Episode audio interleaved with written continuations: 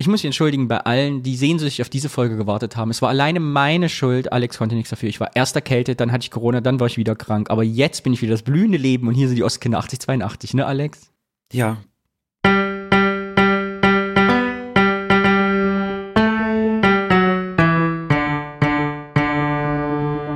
Ach, ist doch wieder schön hier zu sein mit dir, Alex, am Mikrofon. Ja, ist auch wieder schön, dich gesund zu sehen. Obwohl ich bin auch noch leicht angeschlagen, aber das sollte uns nicht stören. Ne, wir reden so beide durch die Nebenhöhlen heute. Da müsst ihr euch dran gewöhnen, liebe Hörerinnen und Hörer. Ja. Wir sind etwas verstopft. Ostkinder Nebenhöhlen. Aber ich. das klingt aber auch eher so nach was Geografischen. So, Die Nebenhöhlen, wer kennt sie nicht? Im Südharz. die, das, die größten Höhlen. Das ist da, wo man ein bisschen Rabatt kriegt. Genau. Aber was ist das Motto dieses Podcasts, Alex? Wir können es nicht. Dass wir natürlich nicht langweilen. Richtig, wir langweilen die Leute nicht. Wir sind hier kein Laber-Podcast. Hier gibt's keine Befindlichkeiten, kein Smalltalk und keinen Hot Facts zu Belanglosigkeit. Und deshalb steigen wir direkt ein mit unserer Pionierblase, unserem Kollektiv, mit dem wir uns wieder beschäftigen, was wir an Feedback bekommen haben. Und ich bin total Ja. begeistert. Ja, wir haben also ein komplett neues Medium haben wir als Kommentar bekommen. Und ich, mach, ich bin total glücklich. Und wir haben beide was bekommen. Es war auch noch richtig so gerecht. Nämlich eine Postkarte haben wir bekommen. Das, das freut mich immens. Was war auf deiner Postkarte vorne drauf? Ein Ampelmännchen, aber so richtig so in hochmodern. Also das Ampelmännchen nicht, aber drumherum so ein bisschen so LSD-like.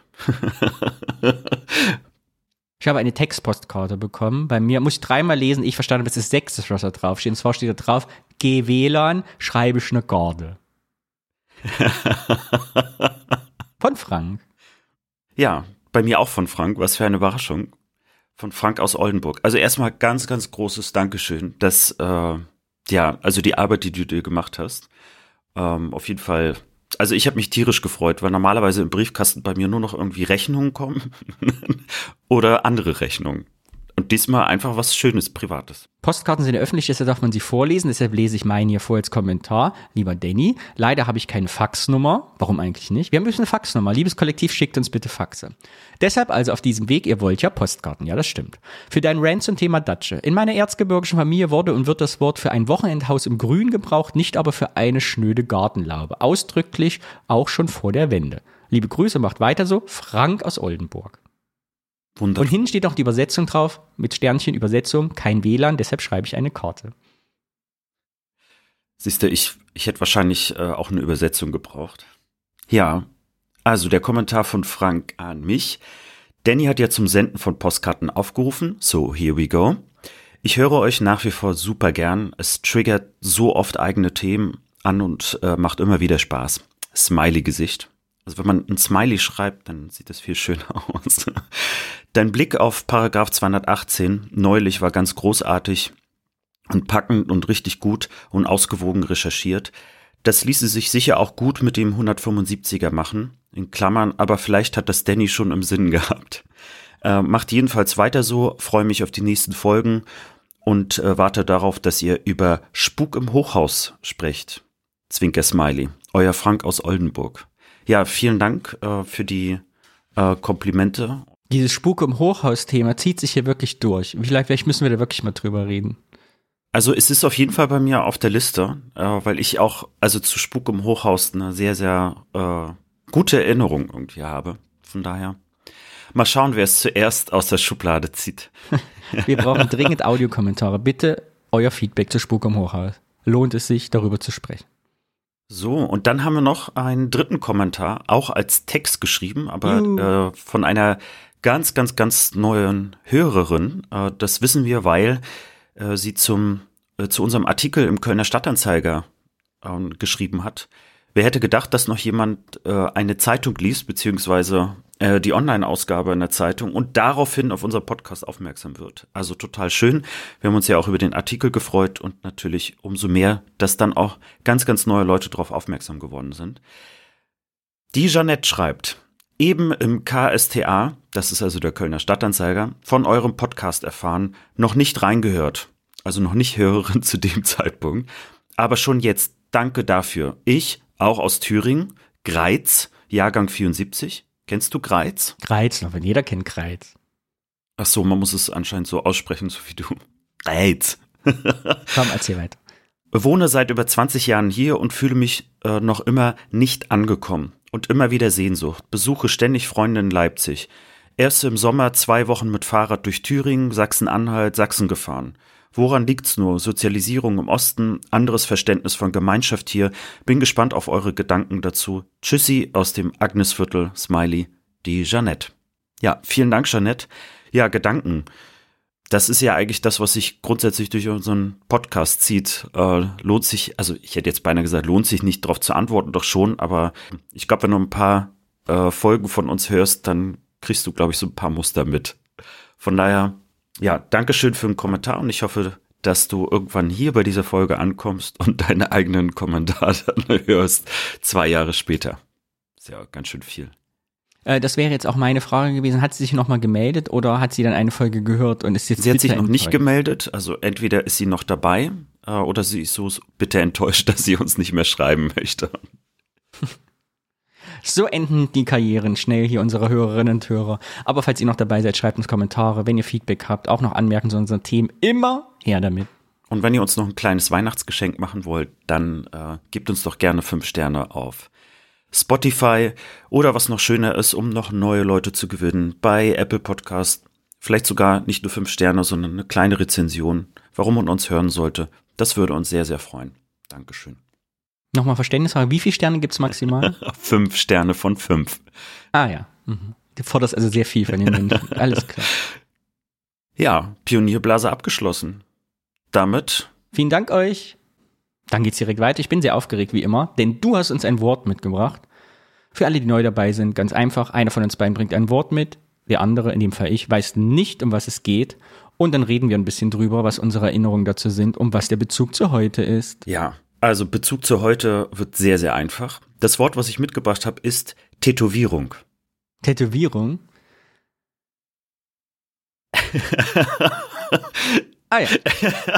Sind es jetzt so viele Gedanken gewesen, so ein ganzer Sturm an Gedanken? Ja, äh, ein ganzer Sturm, aber mir fällt natürlich sofort äh, das eine Wort ein, äh, was die 90er Jahre geprägt hat. Aber ich habe in meinem anderen Podcast, dem Audiophil-Podcast, haben wir ja ganz lange drüber gesprochen, äh, ob Arschgeweih diskriminierend ist, das Wort an sich und Personenbeschreibung dazu. Aber natürlich fällt mir sofort das Arschgeweih ein als typische Tätowierung meiner Jugend. Ich habe keins. Ja, warum eigentlich nicht? ich, äh, die, ich bin ja nun Künstler. Ich male ja nun und gestalte und Layout und Grafik und designe vor mich hin. Und die Vorstellung, ich kann jetzt schon, ich habe ja jetzt schon nichts von mir an den, an den Wänden hängen, weil ich es nicht lange ertrage oder so Kunst an sich an den Wänden so. Und die Vorstellung, dass ich etwas dauerhaft an mir anbringe, widerstrebt mir einfach fundamental. Ich glaube, es würde mir nach drei Wochen nicht mehr zusagen und ich finde es blöd. Aber es ist. Ich traue meine eigene Entscheidung ja so schon nicht. Aber dann auch noch mit Tinte. Nein. Aber es ist schon okay für dich, etwas zu erstellen, das auf Dauer lebt, nur eben nicht also an deiner Wand. Ich habe schon tatsächlich schon Tätowierungen entworfen. Es gibt Tattoo, also es gibt Menschen, die haben sich was, was ich gestaltet habe, tätowieren. Wow. Okay, und äh, in welche Richtung ging das? Das waren Leute, die sagten, ich will mir was Bestimmtes tätowieren lassen, du kannst es doch umsetzen, bitte setze das grafisch um, meine Idee. So. Okay, aber also da war sozusagen nicht deine Kunst, sondern eher dein Handwerk gefragt. Genau, richtig. Aber die wäre das für dich denn eine Ehre, wenn jemand irgendwas von deiner Kunst tatsächlich tätowieren würde? Als so eine Art Mini-Variante oder so? Nö. Wie stehst du zur Tätowierung? Bist du tätowiert also, eigentlich? Ich habe hab keine Tätowierung und äh, ich habe auch den Eindruck, äh, also in den letzten Jahren, dass ich irgendwie noch zu den letzten oder wir beide zu den letzten gehören, äh, die keine haben. Also ich hätte nie gedacht, dass das also so umschwingt, äh, dass sehr, sehr viele Menschen Tätowierungen haben und keine zu haben schon eher was Selteneres wird. Also These, Ostdeutsche meine Wahrnehmung, lassen sich sehr viel öfter tätowieren als Westdeutsche. Da wir geflohen sind aus dem Osten, ist das unser stiller Ostdeutscher Gegenprotest, uns nicht tätowieren zu lassen. Hm. Das ist eine steile These. Aber hast du auch den Eindruck, dass Tattoos in, in den, also ich, wenn ich jetzt durch Thüringen fahre, sehe ich sehr viel mehr tätowierte Menschen, auch jüngere als hier im Westen. Oder ist das eine Illusion, der ich da aufliege? Hm, ich würde eher sagen, dass äh, die Tätowierungen ganz anders vielleicht äh, getragen und zur Schau äh, äh getragen werden. Ähm, weil ich habe zum Beispiel sehr, sehr viele Freunde um mich herum, die mit Tätowierungen eher dezent angefangen haben. Also zum Beispiel so sehr feine Linien oder äh, ganz, ganz kleine Tätowierungen und dann immer an Stellen, die tatsächlich bedeckt sind, also von Kleidung, so dass also selbst im Sommer es gar nicht so einfach ist zu sehen, dass jemand eine Tätowierung hat. Äh, also wo eine Tätowierung was super Persönliches ist äh, und äh, vielleicht auch man sich noch nicht richtig traut, also das zu zeigen. Aber was ich auch sehe, ist, dass wenn jemand angefangen hat mit der Tätowierung, es bleibt selten bei einer einzigen. Häufig kommt schon eine zweite und eine dritte dazu und dann irgendwie, ich will nicht sagen, dass sich da eine Sucht entwickelt, aber auf jeden Fall äh, der Bedarf äh, nach, nach mehr. Und, äh, und ich glaube auch, dass es häufig äh, auch ein Ausdruck also von, von vielen persönlichen Geschichten ist. Manche sind aber auch nur Sammler. Also ich habe so ein Beispiel, das finde ich sogar ganz süß. Jedes Mal, wenn äh, diese Person in den Urlaub geht, äh, nimmt die Person sich aus diesem Urlaub eine Tätowierung mit. Also geht da irgendwie in so einen Tätowierladen und lässt sich irgendwas tätowieren. Also da ist also nichts irgendwie, ich sag jetzt mal so Amsterdam, kommt dann irgendwas mit Amsterdam, sondern irgendeine Pokémon-Figur oder so, sowas ähnliches und dann weiß man, mhm. ah, also weiß die Person, das habe ich in Amsterdam machen lassen. Aber ich habe zur Tätowierung äh, eine sehr hm, kleine ja. äh, Anregung. Jetzt sollten wir jemals unsere Oststädtetour machen, die wir uns vorgenommen haben. Wir lassen uns bitte nicht in jeder ostdeutschen Kleinstadt tätowieren, die wir besuchen. Ich bin, äh, ich danke vielmals für diesen Vorschlag. er ist hiermit angenommen. Sehr gut. Aber ich habe Tätowierungen natürlich auch mitgebracht, weil das äh, was aus meiner äh, Kindheit sogar ist, also sogar sehr, sehr früh. Und zwar hatte. Lass mich raten, mhm. du kommst aus Rostock, die ganzen Seemänner waren alle tätowiert, die dich besucht haben. Äh, erstaunlicherweise äh, ist das nicht die Geschichte, aber die könnte auch passen. Äh, denn Seemänner Nein. haben ja häufig irgendwie Tätowierungen gehabt. Aber es geht fast in so eine Richtung. Mein äh, Opa, mütterlicherseits, der kein Seefahrer war, aber äh, in, in, äh, sozusagen im Luftmilitärischen unterwegs war, der hatte eine ganz, ganz kleine Tätowierung äh, auf seiner Hand, so zwischen Daumen und Zeigefinger. Und äh, die war total schlecht gemacht. Also die war handgestochen. Mhm. Es war damals als äh, Jugendlicher hat er sich das machen lassen. Er hat mir äh, gesagt, dass er das immer bereut hat, diese Tätowierung. Das ist wohl so entstanden aus so einer Trinklaune er hat mir nicht gesagt, dass es irgendwie beim Saufen entstanden ist, aber viele Andeutungen gehen in diese Richtung. Also es klang eher so, er hätte eine Wette verloren und äh, dann hat er sich da praktisch was tätowieren lassen. Man konnte nicht mal richtig erkennen, was das war. Es sah eher aus wie so, so ein Fleck mit äh, einem kleinen Arm dran.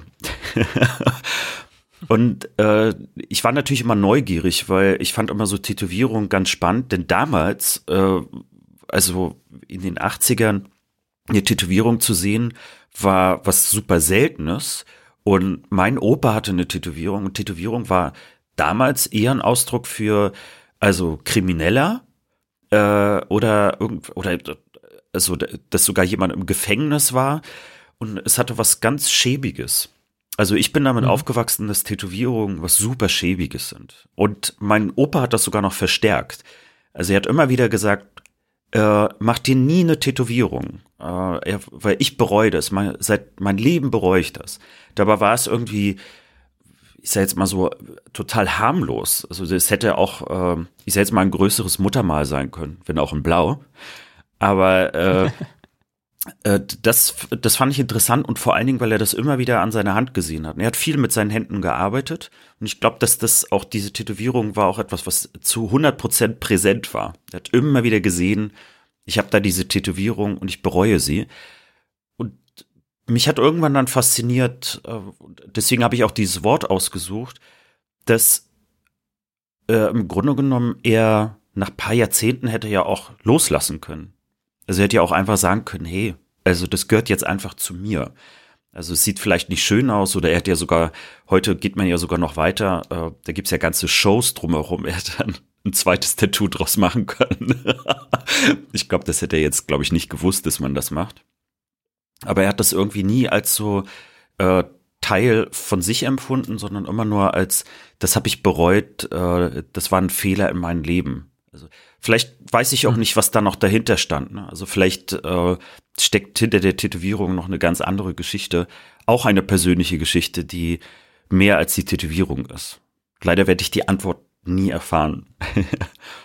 Ja, und äh, weil du ja gerade die, die Arschgeweihe angesprochen hast, das zog sich dann quasi in die 90er rein, weil natürlich die Arschgeweihe waren für mich damals noch gar nicht ein Inbegriff von äh, Fehler. Das kam ja erst mit der Zeit, weil dann ganz viele Leute ein Arschgeweih hatten und die ja irgendwie dann so in die ganzen Comedies reinkamen. Für mich waren am, also die ersten Arschgeweihe, die ich gesehen habe, das waren einfach nur sehr aufwendige Tätowierungen an einer sehr ungewöhnlichen Stelle.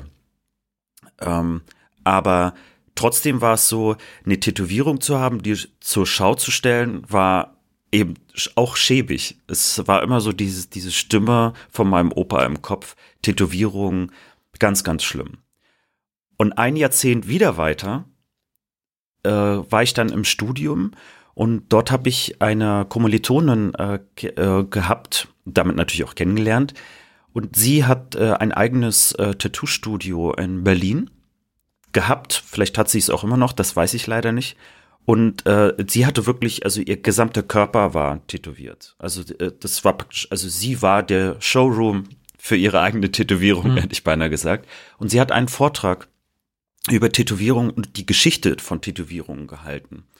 Und unser Professor, der hat sich damals sehr lustig auch über sie und auch über Tätowierungen gemacht. Zwar immer nur so, naja, so zwischen den Zeilen, aber es war nicht gut und äh, sie hat das mhm. sportlich mhm. genommen, aber sie hat, glaube ich, genau deswegen den Vortrag gemacht, um einfach zu zeigen, Tätowierungen sind nicht eben nur die Arschgeweihe, sondern dass die tausende Jahre zurückliegen, äh, dass es ganze Kulturen gibt, die also das wirklich als etwas Großes, Wichtiges empfinden, wo das mehr als nur eine persönliche Geschichte sogar ist. Und das hat bei mir dann äh, den Ausschlag auch gegeben, über Tätowierungen letztlich ganz anders zu denken und auch auf die Menschen anders zu schauen, die Tätowierungen haben, die auch zum Beispiel komplett tätowiert sind oder sogar ihr ganzes Gesicht, also teilweise mit Tattoos überlagern. Und auch bei meinem Professor hat das damals zum Umdenken geführt. Also er hat sogar zu seinem eigenen Fehler gestanden und eben auch gesagt, dass ihn dieser Vortrag äh, anders denken lässt über Tätowierungen auch. So, und das, ähm, ich wollte es doch mal zeigen, dass über drei Jahrzehnte hinweg, also so, wie sich äh, das ändert, aber Trotzdem bin ich nicht bereit, eine Tätowierung machen zu lassen. Wahrscheinlich aus den gleichen Gründen wie du, weil ich könnte es, glaube ich, nicht ertragen, so lange auf etwas zu gucken. Also ich habe auch nichts so Persönliches, dass ich es.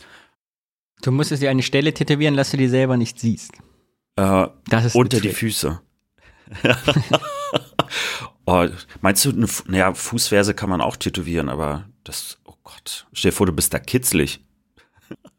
Was mir natürlich als Assoziation noch ein, äh, direkt in den Kopf kommt, äh, auch in meiner ostdeutschen Geschichte natürlich, ist, dass es auch Tattoos gibt, die einem Angst machen. Also mir zumindest. Also wenn ich heute noch durch Thüringen laufe, gerade im Sommer, und du siehst dann diese bulligen Typen, die dann sowas, ich so 88 auf dem Hals tätowiert haben oder irgendwelche komischen deutschen Adler mit Symbolen, die dann mit Pflastern abgeklebt werden müssen, wenn sie ein T-Shirt haben. Und manchmal kleben sie sie eben auch nicht ab, wenn sie einkaufen gehen in Netto.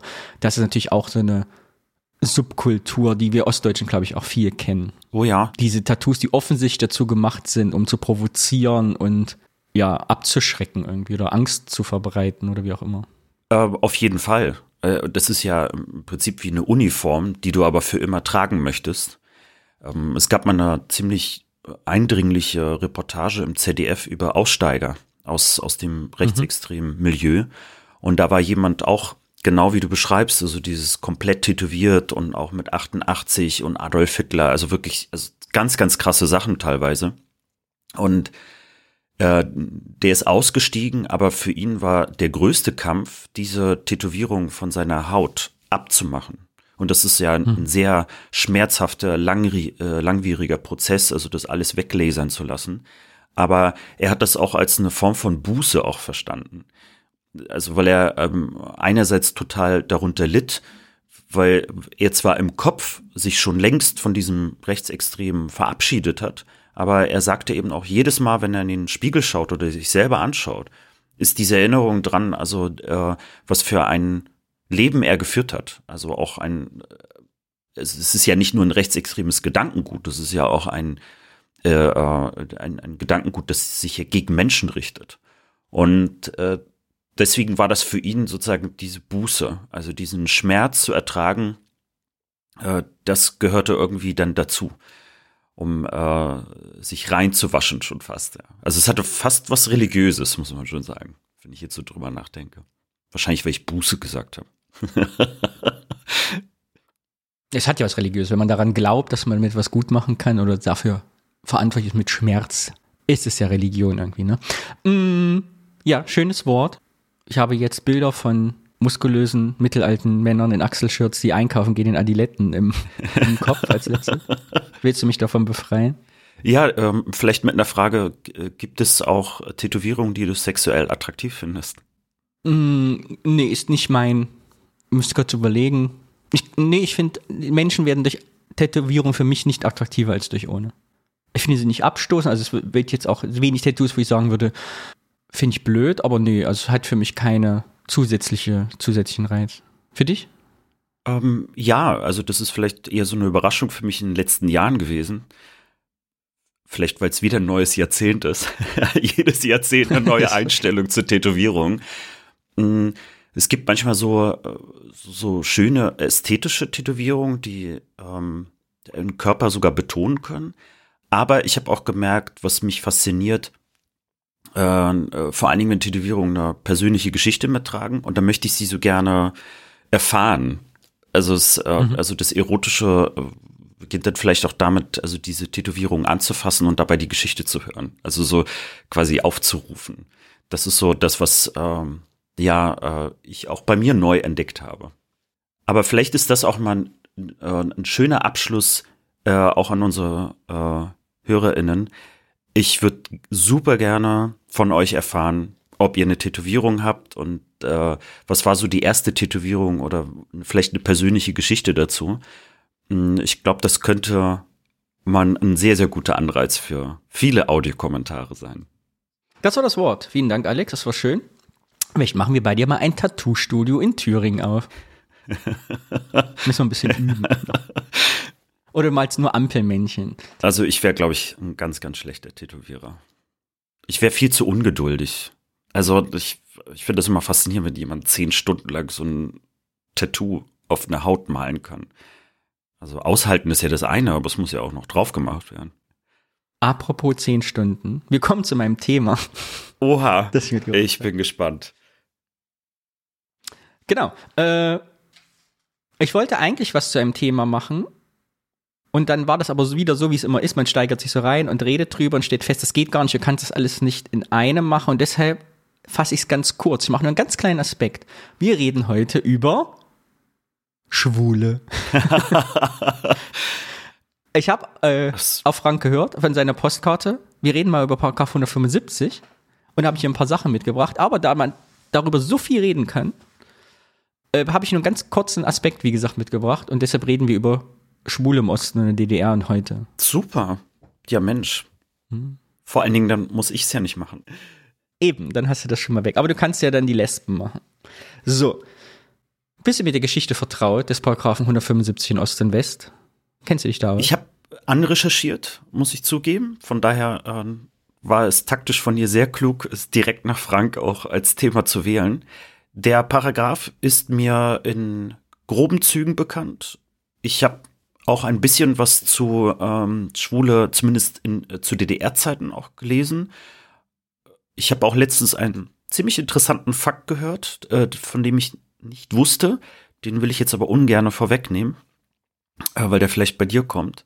Von daher, aber ich bin trotzdem sehr, sehr gespannt, weil es ist etwas, was von dem ich sehr, sehr wenig weiß obwohl ich, äh, also ich weiß wahrscheinlich mehr über Schwule im Westen als über Schwule im Osten. Von daher bin ich sehr gespannt, was du mitgebracht hast.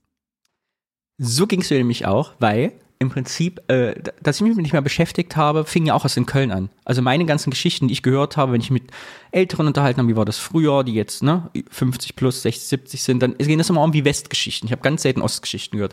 Und das wollen wir jetzt mal ändern hier. Und deshalb kurzgeschichtlich Abriss für alle wir fangen mal, steigen in der Weimarer Republik ein. Da gab es nämlich den 175er, das hat Homosexualität mit Altersgrenzen oder Strafe gestellt. Und damals gab es schon die Sozialdemokratische Partei in der Weimarer Republik und die Sozialistische Partei. Die wollten damals in der Weimarer Republik Zeiten, also 1926, 28, das schon abschaffen. Da waren also schon von den linken Bestrebungen zu sagen, eigentlich geht das nicht. Opferloses Verbrechen, also niemand leidet drunter, wenn Homosexualität stattfindet, müssen diesen Paragraphen eigentlich mal im Sinne des Humanismus löschen. So weit ist aber nicht gekommen, sondern die Nationalsozialisten kamen an die Macht die Nazis waren da und die haben diesen Paragraph damals verschärft, 175. Und zwar so, dass quasi Homosexualität wirklich absolut verboten und tabuisiert war. Also während ursprünglich auch in der Weimarer Republik quasi der Geschlechtsverkehr unter Strafe stand äh, unter Männern, waren jetzt unter den Nationalsozialisten auch Beischlafähnliche Handlungen, später sogar Zungenküsse strafbar und es wurden sogar Leute verurteilt, weil ihnen wollüstige Absichten unterstellt wurden. Also soweit ging das, um Menschen da zu bestrafen. Bis 1945 wurden tatsächlich über 50.000 Menschen verurteilt zum Paragraphen 175 in der Nazi-Zeit und Tausende kamen eben auch ins KZ. Es gibt heute zum Beispiel auch spät erst gemacht worden, auch erst in den 90ern im KZ Buchenwald, das ja mein Nachbar-KZ Gedenkort ist in Thüringen, äh, auch ein Mahnmal für die Opfer homosexueller schwuler Männer äh, in der NS-Zeit. Und was dann nämlich passierte, ist, dass Westdeutschland bis 1969 den Paragraphen aus der Nazi-Zeit unverändert übernommen hat. Es hat sogar zu Sachen geführt, dass Leute quasi aus dem KZ befreit wurden und direkt in den westdeutschen Knast gingen und teilweise ihre zehnjährige Strafe da komplett absitzen mussten in der Bundesrepublik. Das gab es eben. War aber lange auch tabuisiert, also erst die homosexuellen Schwulenbewegung der 70er, 80er Jahre brachte das überhaupt wieder auf Tableau. Also dieses äh, Motto, was auch in, im Buchenwald auf dem Stein steht, totgeschlagen, totgeschwiegen, weil eben dieses Thema Homosexualität, dadurch, dass es immer noch strafbar war, auch die aus der NS-Zeit sehr, sehr spät erst angefangen wurde aufzuarbeiten. Also die Opfer, es gab ja jetzt eine Bundesinitiative, für die ich übrigens auch mitgearbeitet habe, ich habe da Grafik für gemacht, die sich da bestrebt hat, Opfer des Paragraphen 175 zu rehabilitieren. Und erst im, äh, vor zwei Jahren war es ja soweit, dass den Leuten offiziell von der Bundesrepublik rehabilitiert worden sind, in eben auch Geld äh, zugestanden war als Rehabilitation. Was für viele, viele aber schon so spät war, weil viele einfach tot sind oder 50 Jahre einfach damit abgeschlossen haben und davon nichts mehr hören wollen. Oder so alt und greis sind, dass sie davon vielleicht sogar gar nichts mehr mitbekommen haben. Genau, und in der BRD wurden, also unter denselben Paragraphen, die Nazis hatten, nochmal 50.000 Leute verurteilt. Also in der Bundesrepublik-Zeit bis 1969 wurden nochmal genauso viele homosexuelle Männer verurteilt wie zur Nazi-Zeit. DDR. Da war es etwas anders. Da hat man im mit der Gründung der DDR ist man zurückgegangen auf die Weimarer Republiksverfassung, 175er Paragraph. Also man hat den abgeschwächten Paragraphen in der DDR wieder angewandt.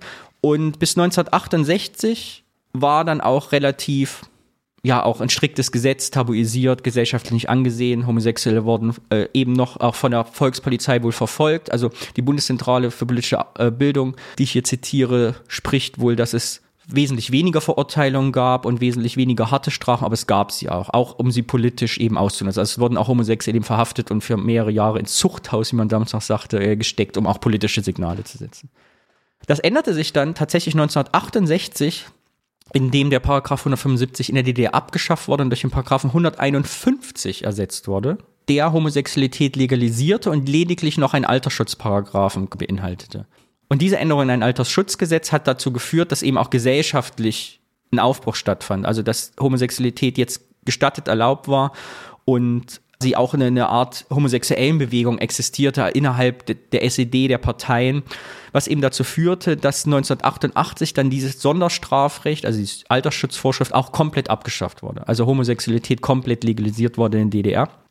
Es gab nämlich ein Jahr vorher, 1987, ist also ein bisschen theoretisch, da muss ich alles erzählen, äh, ein Gerichtsbeschluss des obersten Gerichts der DDR, was äh, die Abschaffung des Paragraphen beschloss, mit wohl den legendären Satz, also jetzt, oder dem damals unerwartet offenen Satz, dass eben äh, das Gericht entschied, dass homosexuelle Beziehungen im Gegensatz zu heterosexuellen Beziehungen keine wesentlichen anderen Folgen haben, was Sexualität zwischen Jugendlichen und Erwachsenen betrifft. Also Homosexualität und Heterosexualität ist da damit komplett gleichgestellt.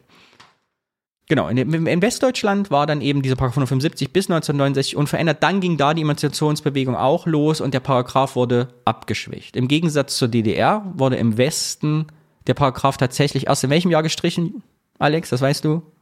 92? Nee. 94, 94 ja. Also tatsächlich bis 1994 existierte der Paragraph 175. Was total interessant war, und das ist, deshalb würde ich gerne noch ein anderes Thema draus machen, diese ganzen rechtlichen und politischen Sachen, weil es führte dazu, dass mit der Wende ostdeutsche Homosexuelle auf einmal wieder ein verschärftes Strafrecht hatten. Weil natürlich der Paragraph 175 übernommen worden ist, was eine große Diskussion war, ein politisches Sprengstoff war. Am Ende sind die Homosexuellen aber quasi im Tausch gegen andere Gesetze hinten runtergefallen, wie so oft. Und das ist mal ein ganz anderes spannendes neues Thema. Das würde ich gerne nochmal extra besprechen, weil das wirklich das wert ist. Deshalb thematisieren wir das gar nicht so richtig hier. Aber es ist natürlich, wenn du dir überlegst, du bist ostdeutscher Homosexueller, schwuler, lesbische, schwuler Mann, eine lesbische Frau zu der Zeit und wirst auf einmal in ein System geworfen, wo es wieder teilweise strafbar ist und schlecht angesehen, wer oder was du bist. Wie es eben ja ähnlich auch mit dem Paragraph 218 war, deshalb die Verbindung auch, wie du mhm. erzählt hast, dass man auf einmal da einen Systemwandel hat und Gesetzesänderungen. Dennoch war Homosexualität, wenn man der Bundeszentrale für politische Bildung glaubt, immer noch schlechter angesehen in den 70er und 80er Jahren in der DDR als im Westen. Also Umfragen der Jugendlichen haben ergeben, dass 1980 fast 50 Prozent aller ostdeutschen Jugendlichen mehr Männer als Frauen ablehnten, also Homosexualität ablehnten, während es zu der Zeit in Westdeutschland nur 25 Prozent waren. Also die Vorurteile waren doch in der DDR trotz der Legalisierung eben da. Man sagt, das liegt einerseits daran, dass es im Prinzip keine öffentlichen Orte für Homosexuelle gab. Es da alles staatlich organisiert war, gab es keine privaten Initiativen, keine Organisationen. Und die Verlage, das hatten wir auch schon mal, das Thema, waren ja auch verstaatlicht. Es gab also in der DDR keine, wie es in Westdeutschland gab, emanzipatorische Magazine oder Zeitschriften, die herauskamen, die eben so eine gemeinsame Emanzipationsbewegung schaffen konnten. Sondern in DDR lief das halt alles inoffizieller ab und versteckter. Also in DDR zum Beispiel ab 1985 war es erst in Zeitschriften erlaubt, Homosexuelle Kontaktanzeigen zu schalten. Wusste ich auch noch nicht. Andererseits hat die DDR sich offensichtlich, also zumindest im Konstrukt, das zu legalisieren und zu enttabuisieren, durchaus Mühe gegeben. Also 1977 zum Beispiel kam in den Aufklärungsbüchern der DDR für Erwachsene und Jugendliche erstmals vor Homosexualität eben als Kapitel, dass man sagte, äh, dass Homosexualität eine normale Möglichkeit von mehreren Möglichkeiten der Sexualität ist. Also da wurde das auch enttabuisiert und als normal und standardmäßig durch äh, vorgestellt. Genau, 1985 wurde eine wissenschaftliche Kommission in der Humboldt-Universität in Berlin eingerichtet, die sich eben damit beschäftigen soll, die wissenschaftliche Gruppe mit der Verbesserung der Lebensumstände von Homosexuellen. Also auch da in öffentlichen Strukturen wurde dran gewirkt, das eben zu normalisieren.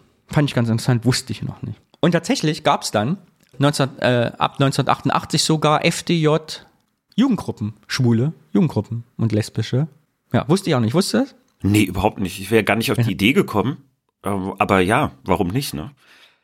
Genau. Und mein Problem jetzt bei diesem Thema war, dass das alles, also ich habe, gibt so einen ähnlich langen Text, den verlinke ich auch gleich von der Bundeszentrale für politische Bildung, der natürlich so ein ganz theoretisches Konstrukt aufmacht, wie war das, wie war das politisch, wie war das gesellschaftlich und man kann sich das ja mal so schlecht vorstellen und deshalb habe ich einfach mal jemanden gefragt, der äh, in der DDR sein Coming Out hatte und im Osten gelebt hat, dann in den Westen gezogen ist und wieder weggezogen ist, also der quasi diese ganze Zeit miterlebt hat, aktiv. Und den habe ich mal interviewt und mal ihn persönlich gefragt, wie seine Sicht der Dinge ist.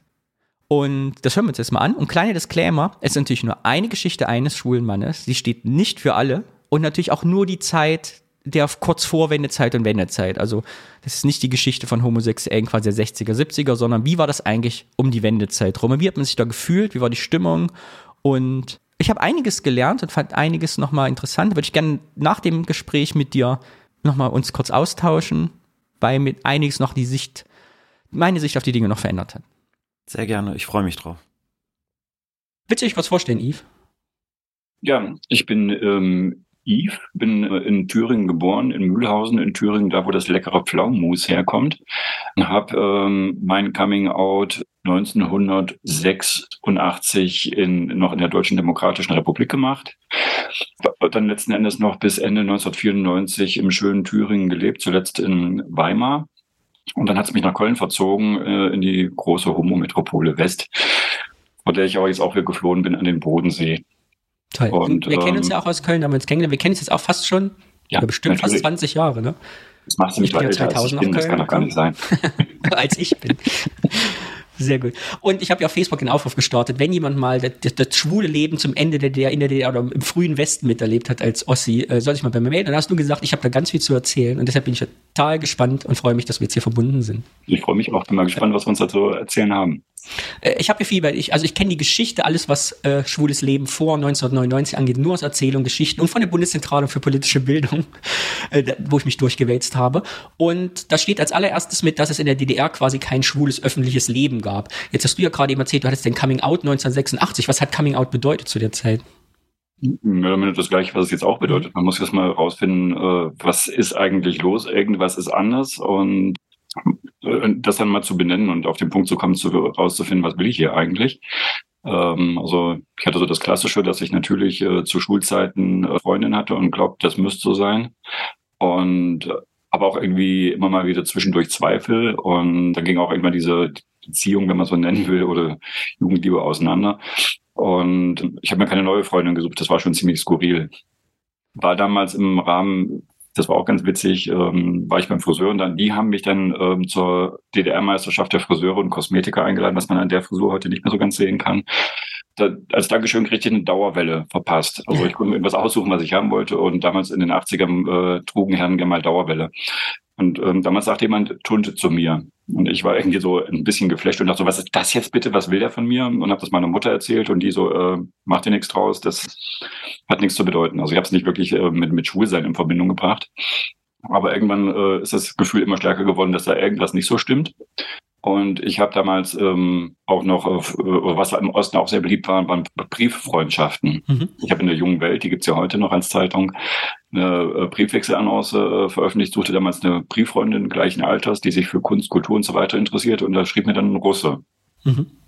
Und ähm, mit dem habe ich so alles Mögliche äh, hin und her geschrieben und habe mich halt äh, gewundert, dass er so gut Deutsch kann, aber der studierte halt wohl Germanistik. Und ähm, wir haben uns sehr gut verstanden. Irgendwann kam das Thema äh, Homosexualität auch in den Briefen drin vor, aber eher so auf dieser verständnisvollen Ebene, naja, kann ja keiner was dafür, wenn das mhm. so ist und so weiter. Und irgendwann kam es dann so weit, dass er ähm, nach äh, Jena gefahren ist im Rahmen von einer Sprachstudienreise und hat das auch groß angekündigt, dass er in die DDR kommen würde. Und äh, ich habe ja damals noch bei der Bahn gearbeitet, hatte Freifahrten, konnte mich also jeden Zug reinsetzen und bin nach Jena gefahren, um den dann zu besuchen. Mhm. Und ähm, dann saßen wir da irgendwo Arsch an Arsch am Fluss und haben uns unterhalten und ähm, irgendwie habt ihr schon gemerkt, da kitzelt was, da passiert irgendwas, aber so getraut haben wir uns dann letzten Endes nicht. Und äh, bin eine Woche später nochmal nach Jena gefahren, um ihn nochmal zu besuchen. Und die Studentenwohnheime, die konnte man damals wie eine Jugendherberge einfach sich, sich einmieten. Und da habe ich mich halt eingemietet. Und witzigerweise hatte er immer keine Zeit, wenn ich, wenn man eine Verabredung gemacht hat, und sagte immer kurz, nee, klappt dann doch nicht, ich kann nicht. Und ähm, damit hatte ich umso mehr Zeit und bin dann durch Jena getigert und wie du sagtest, kommerzielle Szene gab es in dem Sinne nicht. Die Regenbogenfahne war auch nicht bekannt, wie man die heute überall hängen oder kleben sieht. Und bin dann damals in Jena in die Stadtkirche St. Michael gegangen. Und da standen dann so Stellwände, wo kirchliche Gruppen sich äh, vorgestellt haben. Und eine der kirchlichen Gruppen, da sind wir letzten bei dem, was schwule Szene damals äh, zum Teil ausgemacht hat, war die evangelische Studentengemeinde. Und da stellten sich ähm, die Homosexuellen in der Kirche vor. Mhm. Wie alt warst du da? Ähm, da muss ich 18 gewesen sein. Mhm. Und ich stand vor diesem, vor dieser Stellwand, habe ganz große Kulleraugen gemacht und dachte so, ach, sowas gibt es wirklich. Und ähm, bei der Bahn gab es sowas Schönes Sozialistisches, das nannte sich Vier Brigadeplan. Also es gab einen Dienstplan, der war rollend immer wieder in gleicher Abfolge. Mhm. Ich konnte also am 1. Januar gucken, wie ich Weihnachten arbeiten muss. Somit habe ich also meinen Dienstplan geschnappt, habe raufgeguckt und habe gesehen, dass ein Termin, der passt irgendwie ähm, thematisch sehr gut. Schwule erzählen aus ihrem Leben. Und der passt auch in meinem Dienstplan. Also äh, konnte ich also hinfahren.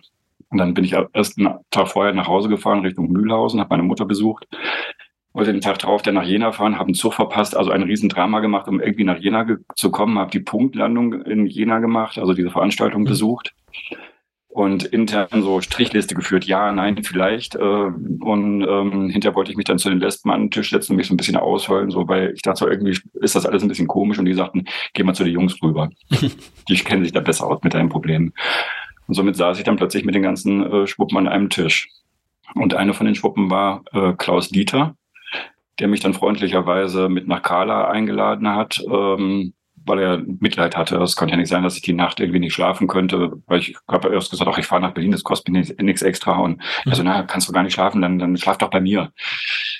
Haben wir dann auch irgendwann mal gemacht, ähm, nachdem wir da viel Spaß hatten. Damit war dann letzten Endes alles klar und alles gut. Mhm. Und das war also, dann sozusagen dein Outing für dich, der Moment. Das war mein internes Outing mhm. sozusagen.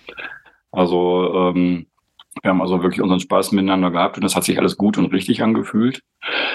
Ja, dann dauert es natürlich ein bisschen, bis das Out Außenouting kommt letzten Endes. Also ähm, auf Arbeit äh, ging es auf sehr skurrile Art und Weise. Also irgendwie waren ja anfangs die ganzen äh, kirchlichen Geschichten und später gab's gab's dann äh, die, die Jugendclubs, die dann auch schwulen Gruppen aufgemacht haben. Von welchem Jahr sprechen wir da ungefähr? Weißt du das? Zeitlang? Das muss auch ähm, noch 88 gewesen sein. Also dann, dann war es dann plötzlich angesagt, einmal im Monat irgendwie einen thematischen Abend zu machen und einmal im Monat eine Party zu machen in einem staatlichen Jugendclub mhm. der FDJ.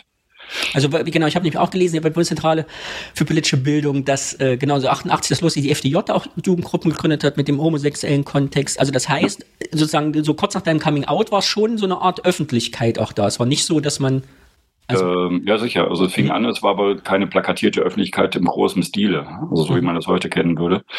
Es gab halt die äh, kirchlichen Gruppen, es gab die FDJ-Gruppen äh, und es gab die Veranstaltungen in dem Kontext. Und es gab halt ähm, schwule Kneipen oder ähm, Kneipen, wo schon mal Schwule gesehen wurden, also so ähnlich wie hier unten am Bodensee auch. auch wieder sehr provinziell. Oder wie in Thüringen heute noch. Oder wie in Thüringen. Ähm, äh, aber es ist nicht wirklich vergleichbar mit dem, was man heute als kommerzielle Szene kennt, wo also mhm. wirklich alles äh, mehr oder minder in Regenbogen getüncht ist und äh, irgendwelche halbnackten Männer an den Wänden hängen. Es waren halt entweder oder in den meisten Fällen ja Kneipen der äh, Konsum- oder HO-Handelsorganisationen, die ja nun auch äh, nicht nur ähm, im Verkauf von Lebensmitteln tätig waren, sondern auch Gastronomie betrieben haben. Wenn da dann ein schwuler Mann oder eine Lesbe gearbeitet hat, dann kam es halt, dass da Leute hingingen mhm. letzten Endes und das wurde geduldet. Aber es war halt eben nicht Halligalli wie in Köln im Ex-Corner oder ähnliches. Oder in Namumu. Das ist, ist nicht wirklich vergleichbar. In Erfurt gab es eine privat geführte Kneipe, die Johannesklause, die gibt es heute noch. Und da wird halt auch immer wieder betont, das ist keine schwulen Kneipe, auch wenn die Szene da sich die Klinke in die Hand gegeben hat. Also es war insgesamt doch sehr versteckt. Und äh, zum Thema Versteck, weil, ne, als dann die FDJ da reinkam in die Organisation, also war, hattest du den Eindruck oder wie ist deine Erfahrung gewesen, dass quasi gab es so eine Art Subkultur, die quasi im Geheimen mit Klingeln stattfand? Oder war das dann schon eher diese organisierten Abende, quasi jetzt FDJ, die dann äh, die Federführung übernommen hat?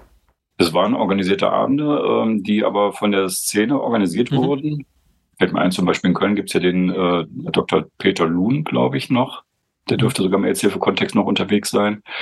Ähm, der hatte äh, damals den Johann Joachim Winkelmann, hieß der Club im mhm.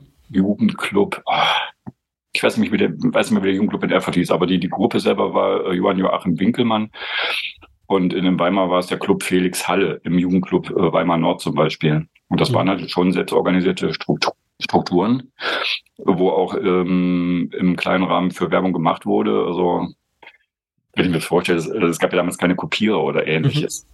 Das hat dann bedeutet, dass ich dann, äh, habe damals auch gern schon Grafik gemacht. Ich habe also bei mir bei der Bahn auf dem Stellwerk gesessen mit äh, DIN A3 äh, Papier und Blaupapier und habe also mit Blaupapier äh, durchgepaust irgendwelche Grafiken und Schriftzüge und habe die dann mit, mit Tusche nachkoloriert und ausgemalt.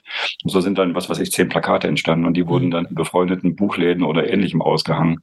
Also Technik, die man sich auch gar nicht vorstellen kann. Ich kenne die Geschichten ja noch aus, aus Köln, aber die man erzählt haben von früher, wo man eben noch in den Kneipen klingeln muss. Ich habe es ja selber noch äh, bei den Fetischbars mhm. erlebt. Gibt es ja mittlerweile gar nicht mehr so im Jahr 2000, wo es auch noch Kneipen gab, wo man klingelt. War sowas auch üblich? Also so eine Art Geheimstruktur oder war das schon so öffentlich in deiner Erinnerung zu deiner Zeit, dass das gar, sowas gab es gar nicht?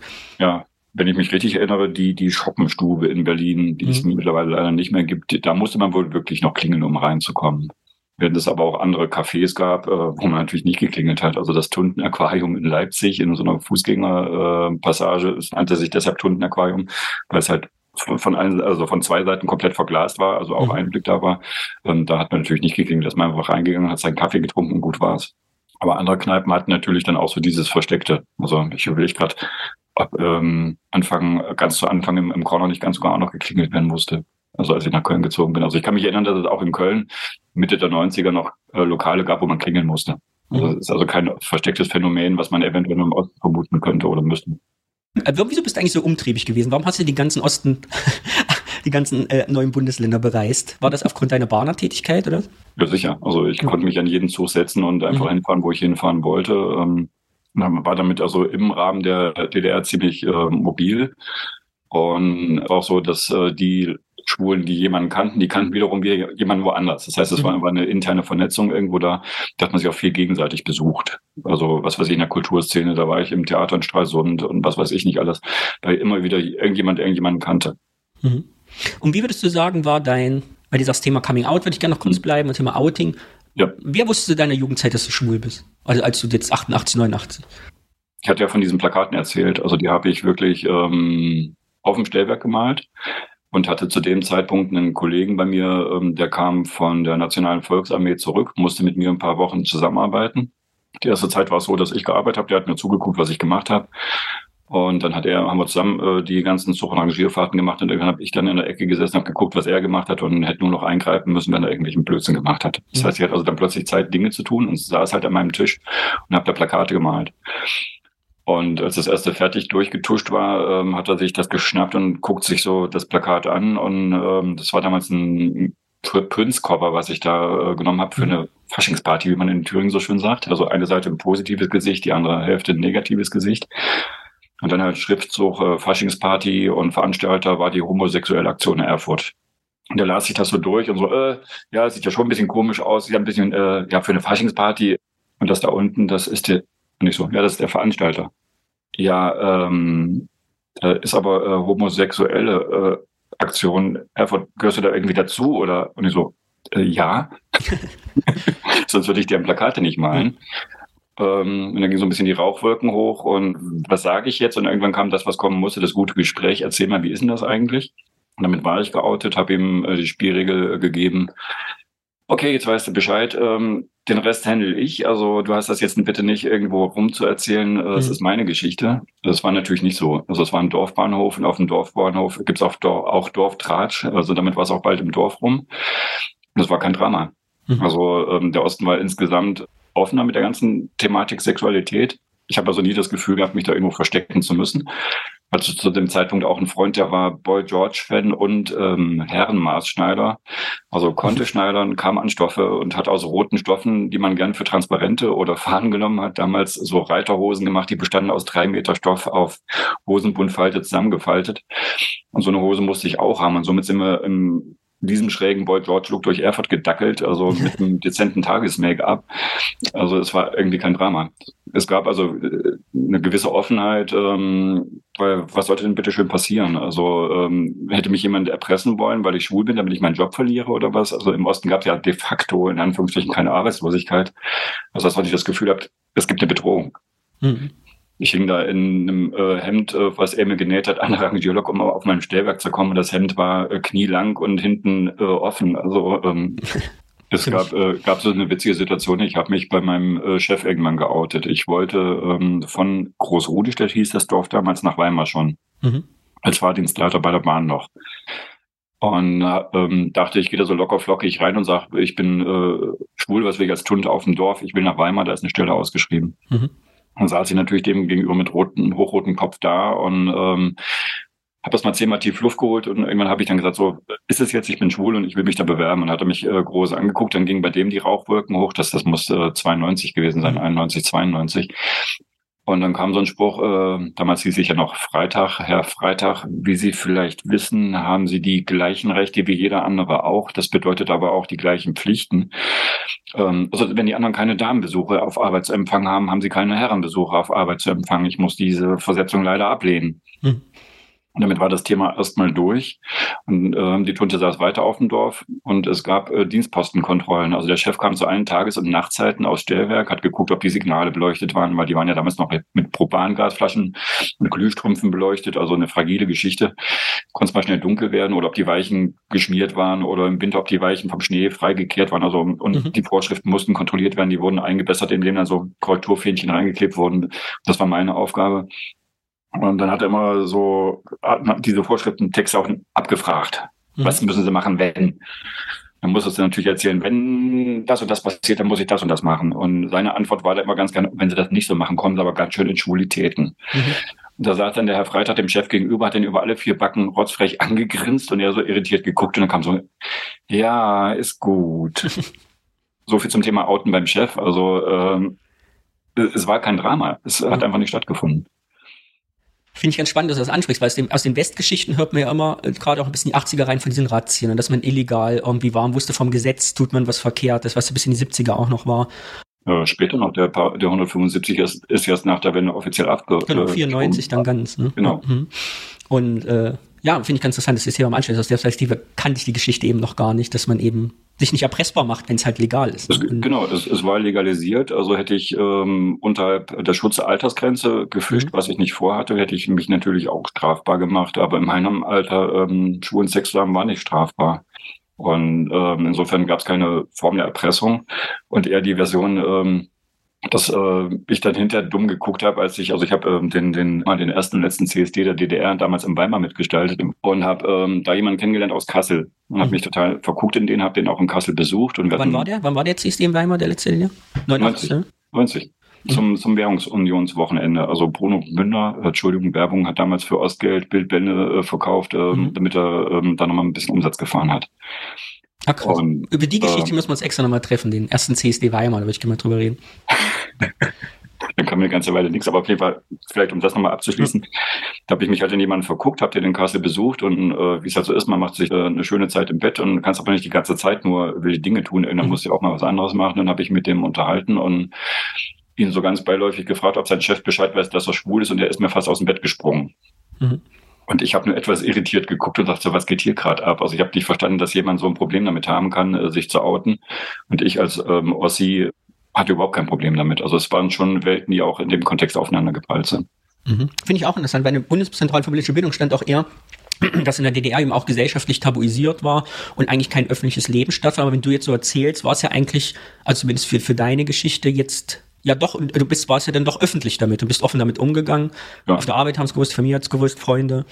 Also es war äh, eine Öffentlichkeit da. Es war nicht so, wie man es heute sieht, dass ähm, alle Medien davon berichtet haben und immer wieder irgendwie ein Aufmacher war. Es gab ein paar Bücher, die auch äh, in staatlichen Verlagen äh, verlegt wurden letzten Endes. Es gab äh, einen Spielfilm, der ist 88 rausgekommen.